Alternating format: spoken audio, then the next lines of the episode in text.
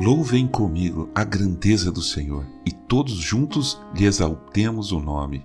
Salmo 34, verso 3. Bom dia, você está ouvindo o podcast Célula Metanoia Devocional. Vamos começar o dia alinhando nossa mente com a mente de Cristo. Eu ouço música em volume alto no fone de ouvido e também exagero um pouco no volume da minha voz nas videoconferências, falando no telefone, principalmente em sala de aula.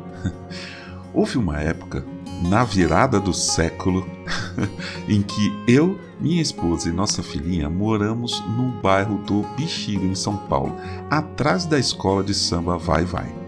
Em agosto já começavam os ensaios para o carnaval e todos os domingos nossos pratos balançavam na estante com o som dos surdos e das caixas da bateria da Vai Vai.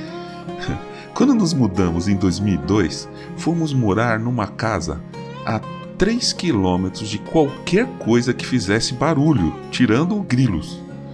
No começo foi até difícil dormir, sabia? Eu, pelo menos, estranhava muito o silêncio. Era até meio pesado. Mas aos poucos eu fui me acostumando, acostumando, e depois de algumas semanas descobri que eu amo o silêncio. Para mim, é quando eu mais ouço a voz de Deus, no silêncio. Parece que para muitas pessoas hoje em dia, ficar em silêncio é praticamente impossível. Muitos dizem que se entristecem com o silêncio. Uma das experiências mais legais que eu tive na minha vida foi quando eu pude mergulhar no mar com um tanque, o chamado mergulho autônomo.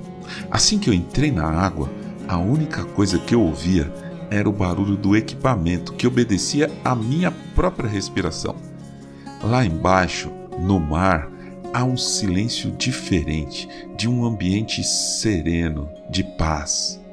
Eu não dei sorte com a visibilidade, não dava para ver além de uns dois metros, mas eu amei aquilo tudo.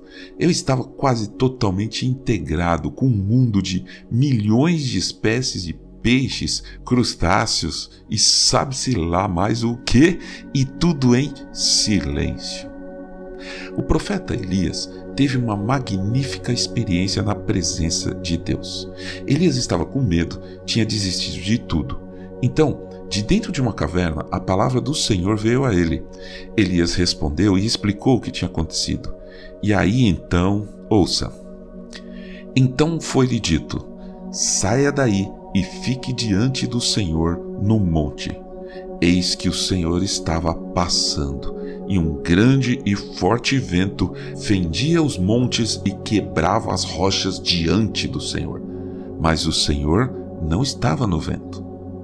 Depois do vento houve um terremoto, mas o Senhor não estava no terremoto. Depois do terremoto veio um fogo, mas o Senhor não estava no fogo. E depois do fogo veio o som de um suave sussurro. Quando Elias ouviu isso, cobriu o rosto com o manto e, saindo, pôs-se à entrada da caverna.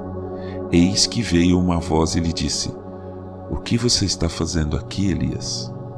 Primeiro livro de Reis, capítulo 19, versículos de 11 a 13. Nosso Deus, o Criador do universo, Todo-Poderoso e Infinito não falou através dos ventos fortes, nem do terremoto e nem mesmo do fogo.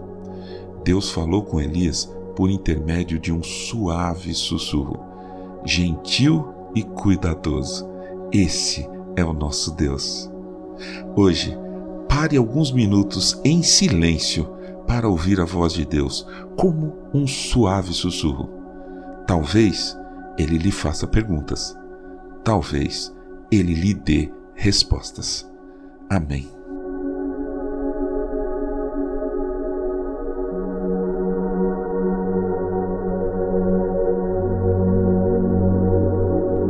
Ajude a espalhar a palavra de Deus. A seara é grande. Compartilhe esse áudio. Quer saber mais sobre a nossa célula? Escreva para metanoia.devocional@gmail.com. Meu nome é João Arce e este é o podcast Célula Metanoia Devocional. Que Deus te abençoe e te guarde com muita paz nesse dia que está começando. Em nome de Jesus. Amém.